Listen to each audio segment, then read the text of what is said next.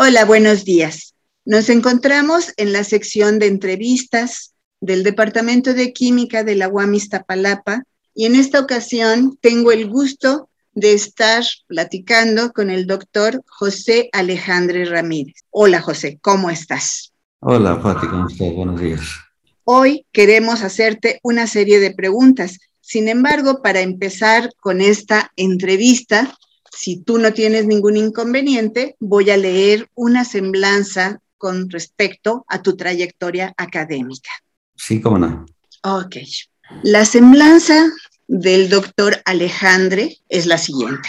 Estudió la licenciatura, la maestría, el doctorado en la UAM Iztapalapa.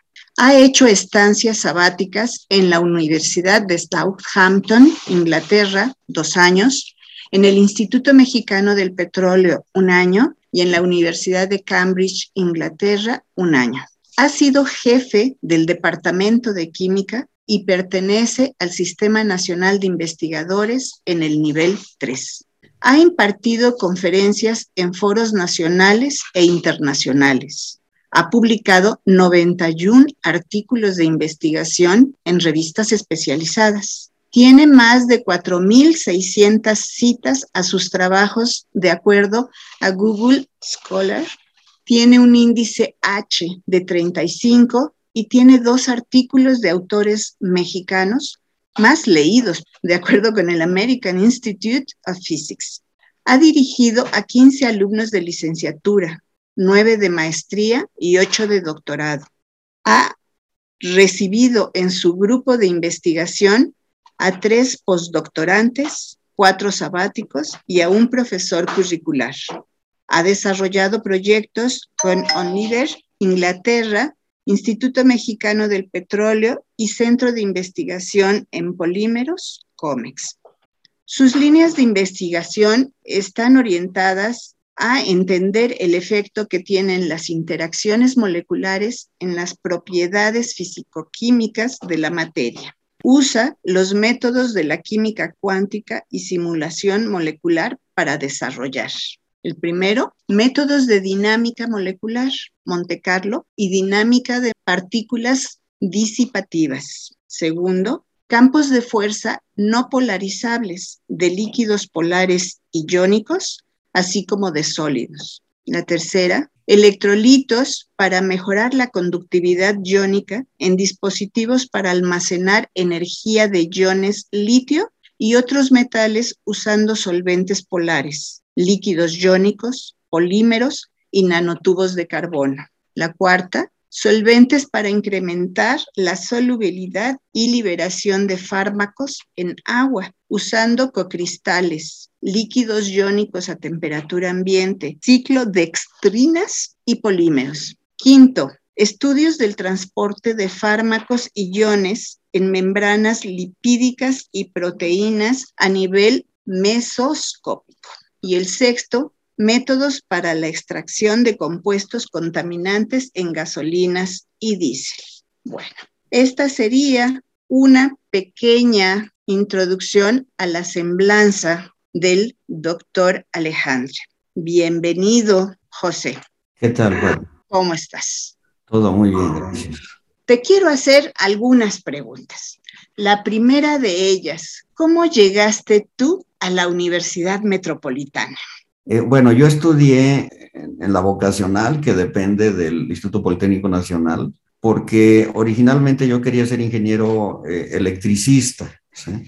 Yo había estudiado en la secundaria un taller por varios años de electricidad y me gustaba, pero en la vocacional me di cuenta que era una carrera muy técnica y, a mí me gustaría hacer algo un tanto más científico, ¿no? Y entonces fui a la porque las vocacionales tienen paso automático al Politécnico. Y estando en la me di cuenta de lo mismo, que a pesar de que era química me seguía pareciendo pues un tanto pues este muy pues más técnico y a mí me gustaba más la ciencia. Entonces en aquella época encontré a un colega que estudiaba en la UAM. Yo pensaba que la UAM era privada y que era costosa. Pero este amigo me dijo que no, que era una universidad, pues donde sí se pagaba una colegiatura, pero había manera de obtener beca, ¿no? Y entonces yo vivía cerca de la UAM, Iztapalapa, y bueno, allí daban la carrera de química, hice el examen de admisión, lo acredité y después de eso dejé el Politécnico, ¿no? Y en efecto solicité una beca, me dieron la beca, este, y digamos la beca cubría básicamente pues la colegiatura, ¿no? Este, y entonces ahí de alguna manera me vi pues, en la necesidad de definir qué quería estudiar, porque me gustaba mucho la parte de las matemáticas y la, y la física, ¿no? Entonces, por situación personal decidí estudiar química, lo cual pues nunca me arrepiento. Realmente llegar a la carrera de, de, química en la UAM pues ha sido para mí uno de los mejores satisfactores en la vida. Ha permitido que me desarrolle como persona, como profesional de esta ciencia y entonces, al final, con esta parte de las crisis económicas que ha atravesado este país, al final ni siquiera tuve que pagar la beca porque la universidad había firmado un acuerdo con el CONACIT, que es el que daba la beca, y entonces pues simplemente ellos se encargaron de decir, bueno, pues el costo después de tantas devaluaciones pues ya es muy simbólico y entonces cerraron el crédito, ¿no? O sea, se pagó, ¿no? Y, y bueno, así fue como llegué a la universidad. Correcto. ¿Y tu decisión de quedarte durante licenciatura, maestría y doctorado? Sí, bueno, eh, ya estando en la universidad, pues bueno, es un modelo diferente al que uno había estado acostumbrado. Primero es un modelo trimestral, 11 semanas muy activas, muy, digamos, muy pesadas, un mes en promedio de periodo intertrimestre. Pero sin embargo, el hecho de que en el primer año uno conviviera con alumnos de diferentes carreras del tronco común, pues permite de alguna forma pues ir conociendo pues amigos de diferentes áreas con diferentes intereses y eso hace pues más rica, creo yo, la, la, formación de uno como estudiante. O sea, uno no llega directamente a estudiar química, sino que el hecho de conocer amigos de otras carreras pues hace que, digamos, la formación de uno mismo sea más, inclusive más sólida, ¿no? Porque los profesores que te dan clases, pues son en general, a mí me tocó en la época en que la mayoría de los profesores eran de tiempo completo, ¿no? Entonces, especialistas en su tema de clase. Un físico te la da un físico, una, las matemáticas los matemáticos y la química los químicos, ¿no? Entonces, eso hace, me parece muy rica la formación dentro de ese primer año, ¿no? Ciertamente es duro porque pues el físico quiere que veas los temas como si fueras a ser físico. ¿no? Todos son estudiantes de física. Exacto, ¿no? Y entonces me parece que eso habla también de una formación sólida en esos tres campos. Si uno logra acreditar el primer año, pues tienes bastante posibilidades de seguir con éxito lo siguiente, ¿no? Yo terminé la carrera, bueno, la carrera pues eh, son de 12 trimestres, yo me acuerdo, cuando empecé a escuchar de la UAM, pues decían que era la universidad donde no se hacía tesis, ¿no? Que era la primera universidad, creo que de este país que no se hacía tesis, ¿no? Pero cuando estás ahí adentro te das cuenta que dice, bueno, pues son cuatro años de carrera, pero que el promedio en aquella época pues empezaba a notarse que no lo hacían en cuatro años, ¿no? Entonces, yo, digamos, en mi caso, pues terminé la carrera en 13 trimestres. Eso, ciertamente, pues hay que pues hacer el trabajo que tengas que hacer y sobre todo que a mí me parece que la parte motivacional de muchos profesores pues digamos influyó justamente en el desarrollo personal. Me parece perfecto. Qué bueno además que te quedaste y tan sólida la formación pues que se nota en tu currículum que realmente dio muchos frutos, ¿no? Oye, José, ¿nos podrías platicar alguna anécdota, sea para ti significativa en tu etapa dentro de la UAM Iztapalapa? Sí, bueno, pues uno a través de los años pues tiene muchas eh, vivencias y ciertamente pues este, digamos, pues no, no se pueden contar todas, pero bueno, hay una tal vez en particular que a mí eh, digamos, me parece interesante, ¿no? Eh, yo, dentro de la química, dentro de las ciencias, pues hay actualmente varios campos, ¿no? varias áreas, grandes áreas. Uno es la parte experimental, donde uno trabaja en un laboratorio. La química es hasta hace varios años era 100% experimental. Sin embargo, empiezan a aparecer las computadoras y yo decido meterme en la parte computacional, ¿no? Un teléfono actualmente pues es una cosa que es una computadora. Las computadoras que teníamos en aquella época en la universidad pues eran versiones muy prematuras de lo que es actualmente, ¿no? Me acuerdo, sin que yo haya usado ese tipo de aparatos, había, para hacer un programa, la gente tenía, los alumnos tenían que usar perforadoras de tarjetas. De esas perforadoras de tarjetas, pues bueno, las perforaban en la UAM Iztapalapa, por ejemplo, y la computadora estaba en la Rectoría General que antes estaba por lo que era el Toreo, allá por Joselillo, se llamaba la calle, ¿no? Y entonces se cuenta, no, a mí no tocó vivirlo, pero se cuenta que los alumnos entregaban en, ahí en el centro de cómputo sus paquetes con sus tarjetas perforadas y entonces el encargado del centro de ahí pues lo recogía y se lo entregaba a alguien para que lo llevara a pues a donde estaba la computadora ya por el toreo, ¿no? Hay anécdotas que dicen que al cuate que las llevaba se le caía la caja donde iban las tarjetas y el cuate pues amablemente pues este las recogía y las acomodaba. Este, como Dios le daba a entender. Le daba a entender, exacto. Entonces eh, resulta que cuando llegaba ya lo compilaban, pues la computadora hacía su trabajo, regresaba con un listado con muchísimos más errores que los que el estudiante que lo había mandado pues pensaba, ¿no? Y entonces pues resulta que pues el cuate pues tuvo que decir que se, se le habían caído. Se les habían caído, ¿no? En fin, hay, hay muchas otras. Cuando empezó a avanzar el cómputo en la UAM Iztapalapa, eh, pues se organizaron, digamos, reuniones de trabajo cuando se compró una de las primeras, era, se le llamaba una mini supercomputadora, ¿sí? Este, se organizó todo un evento a nivel, pues, a nivel nacional, digo, vinieron gente de diferentes universidades, vinieron, digamos, instructores de Estados Unidos, de, parece que era la, de Silicon Graphics los que vendían esa máquina. Y entonces, este, pues como todo, uno va con la intención de mejorar sus programas, esa era la idea, una máquina paralela, la primera máquina que llega, eh, digamos, al menos a la universidad. Y entonces este, venían instructores con la intención de ayudarnos a mejorar nuestros códigos, digamos, ponerlos con la nueva tecnología, ¿no? Y entonces, pues muchos dijeron, bueno, a ver si es eso, entonces voy a meter el sistema más grande posible que yo quiero hacer para correr mis programas y ver si me enseñan. Resulta que la primera de cambios la computadora ya no funcionó, ¿no? Y entonces... la trabaron. La, la, trabaron, exacto. Y entonces eh, los instructores pues no pudieron destrabarla, tuvieron que apagarla y encenderla y bueno, pedir que no hiciéramos cosas de esas. Y como consecuencia terminaron pagándonos algunos de nosotros, un, vaya, digamos, una estancia en Silicon Valley para checar que era una compañía seria, en fin, cosas de ese estilo. En fin, eso es algo que, que, que digamos, pues va hablando poco a poco del desarrollo de la tecnología, ¿no? Este, y una experiencia súper interesante para ustedes, ¿no? exacto, ¿no? Y que, ni siquiera prevista. Exacto, y entonces a partir de esa época, digamos, con la influencia e interés de varios investigadores, este, pues se fue desarrollando poco a poco lo que es el Centro de Supercómputo de la UAM Iztapalapa, ¿no? Que ahora es pues un referente a nivel nacional, ¿no? Claro.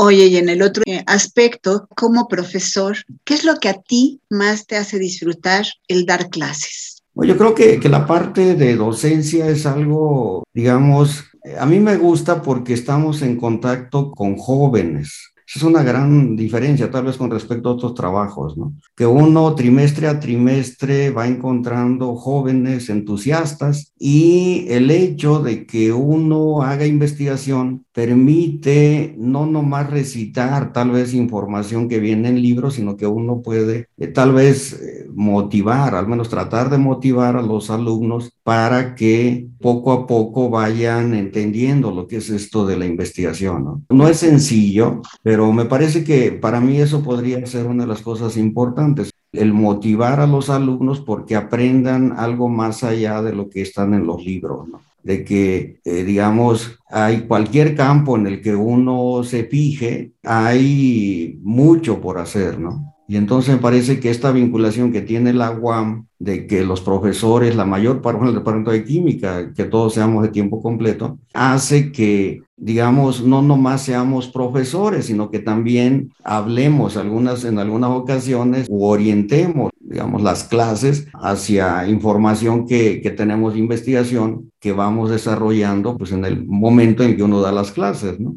Correcto. Oye, ¿y cómo llegaste a tu línea de investigación y cuál es la principal de tus líneas de investigación. En tu semblanza mencionamos varias. ¿Cuál podrías tú considerar que es la principal? Yo creo que una de las ventajas que tiene justamente, el, digo, el sistema WAM, pues es que uno empieza a hacer, eh, digamos, cursos teóricos y cursos experimentales. Antes era desde el primer trimestre. Y entonces eso te permite ir identificando qué es lo que te gusta, qué es lo que no, no te gusta. Yo desde muy chico definí que los experimentos no eran, no eran para mí, ¿no? Me gustan, pero que no eran para mí.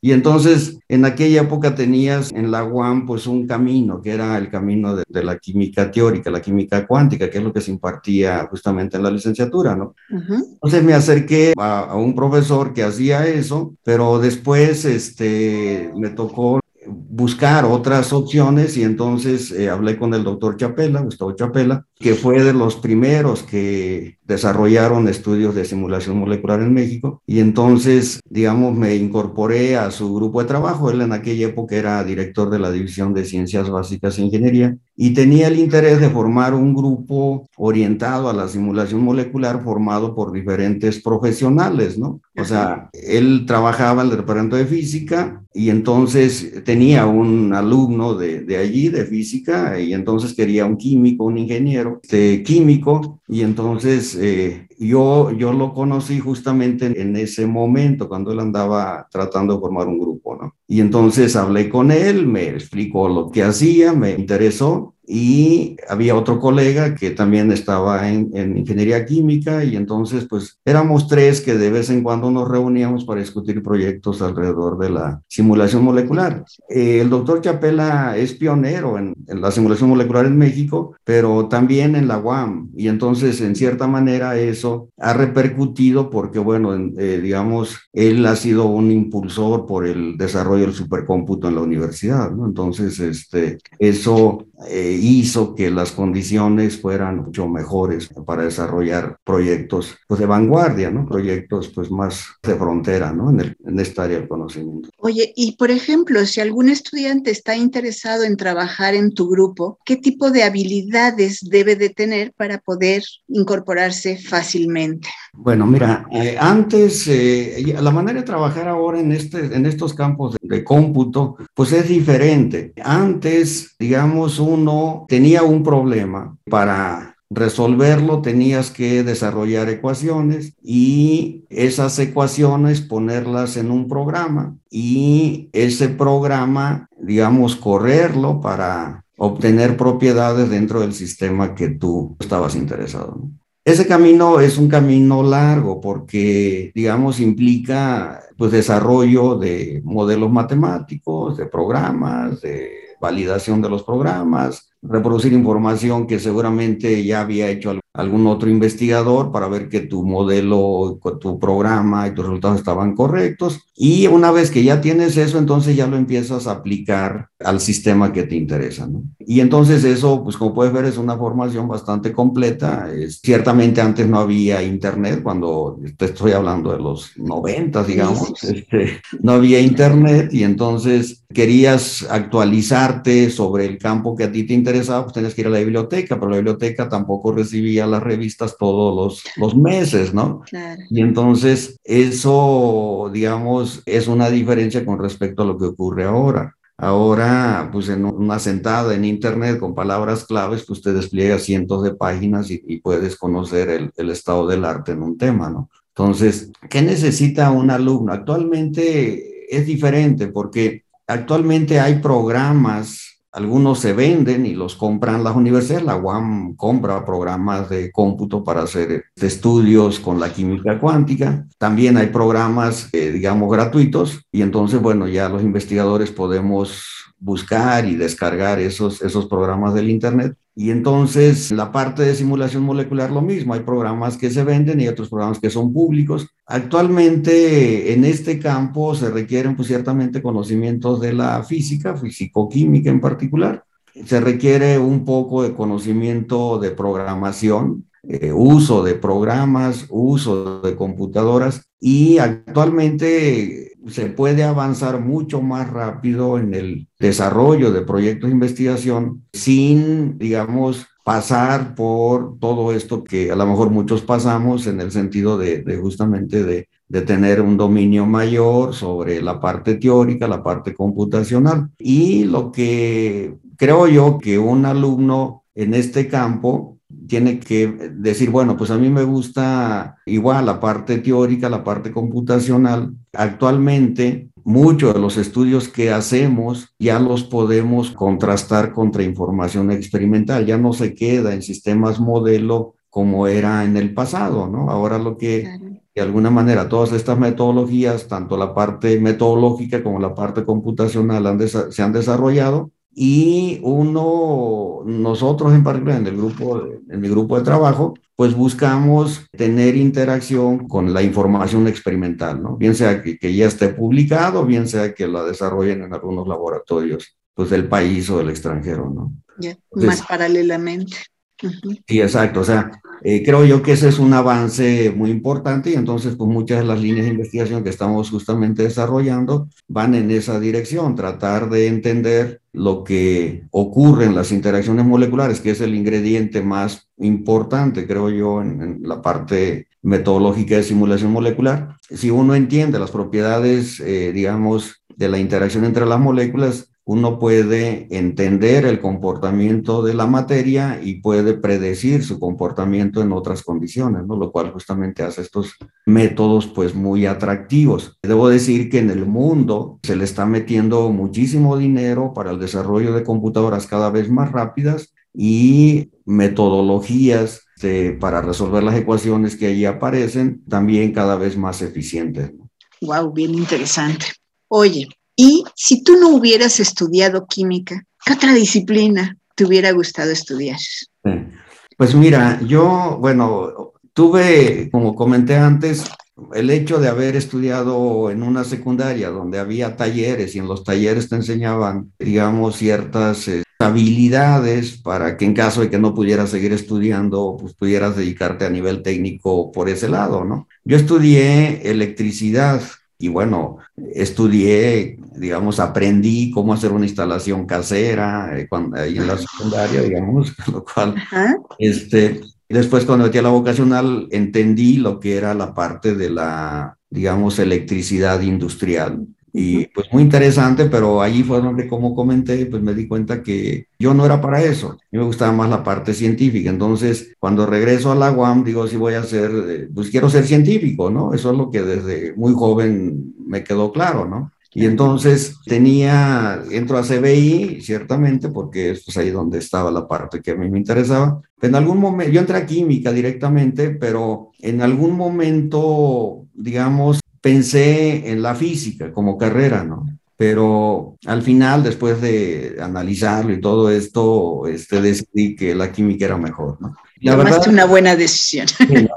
Y la verdad me parece que, bueno, al final de, de, todo el camino, digamos, todo este camino, pues termino colaborando con gentes, no nomás de física, colaboro mucho, he colaborado mucho con colegas de física a nivel nacional, es, a nivel internacional, pero colaboro también con ingenieros, con matemáticos, y entonces pues, esta disciplina de la, de la simulación molecular es bastante rica en el sentido de que uno puede aprender eh, metodologías y conceptos, temas en campos muy diversos. Y entonces la verdad, el hecho de que yo haya tenido una formación como químico me permite justamente entender mucho de lo que se hace en otras carreras, ¿no? Sí, no me metí a física por cuestiones de tipo, este, digamos, económico. Yo en algún momento no sabía si iba a terminar la carrera por cuestiones económicas, ¿no? Entonces dices, como físico, en aquella época yo pensaba que el campo de acción iba a ser más limitado que si yo terminaba una carrera de química y, este, entonces con la carrera de química yo sabía que podría conseguir empleo en la industria, ¿no? Cosa que como físico no. Entonces dije, bueno, y ahora si me gusta la física, pues puedo justamente eh, hacer algunos cursos en física, que fue lo que hice. Llevé algunos cursos, digamos, de estos optativos, Con, con, con, física, ¿no? Es este, y entonces, bueno, y al final estoy muy contento porque la orientación, digamos, desde el punto de vista de, de desarrollo en este campo de la simulación molecular, eh, a mí me gustan más la parte que tiene que ver con la vida real, con proyectos que tienen que ver con cosas que se miden en un laboratorio. En muchos colegas físicos no les interesa tanto eso, les interesa más la parte de tendencias en modelos matemáticos para predecir el comportamiento de la materia sin meterse necesariamente en la predicción cuantitativa de un experimento. De todos modos, la otra licenciatura que te gustaba, pues no está para nada alejada, ¿no? Van muy paralelas una con la otra. Entonces, qué bueno que te decidiste por esta y que tenemos dentro del departamento a alguien tan valioso como tú. Sí, muy amable, gracias.